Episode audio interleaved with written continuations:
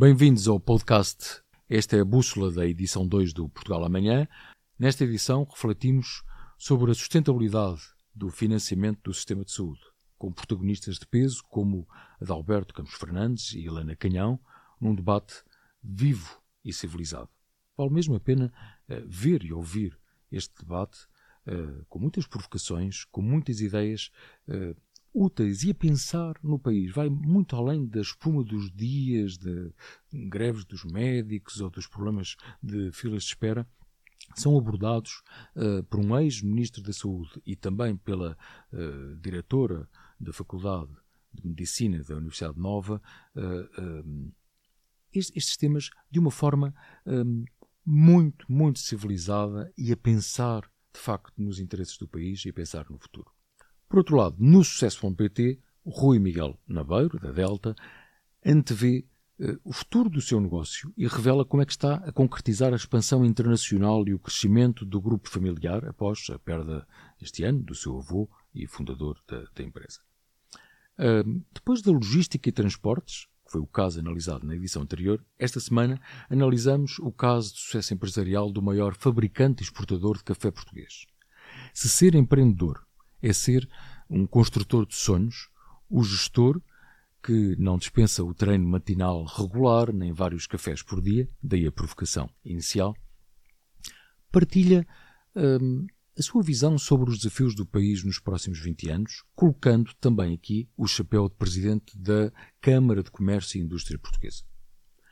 O país precisa de novas gerações a liderar e a mudar, e o Rui Miguel Nabeiro não foge a responsabilidades e desafios, nem às perguntas, nem à entrevista que está disponível em vídeo no programa Sucesso.pt. Acreditem, obviamente, Rui Miguel tem dado várias entrevistas, mas uh, esta é claramente diferente e vão perceber também pelo formato uh, que é aqui aplicado nesta nova vida também do Sucesso.pt. Quanto aos especialistas que connosco partilham conhecimento, convido à leitura das crónicas que pode ouvir em podcast de Joaquim Miranda Sarmento, que apresenta uma proposta de profunda reforma das finanças públicas, em especial na máquina uh, em torno do Ministério das Finanças, e também um, António Ramalho, numa inesperada reflexão sobre o conceito de sucesso. O tema do sucesso em Portugal, em vez de escrever sobre banca ou infraestruturas, que era provavelmente o que esperaríamos, dada a sua experiência. E aqui deixem-me acrescentar: enquanto não perdermos um estranho complexo de inveja, algo mesquinha, sobre quem procura e tem sucesso, não sairemos da cepa torta, por mais relatórios e livros que façamos sobre competitividade e produtividade.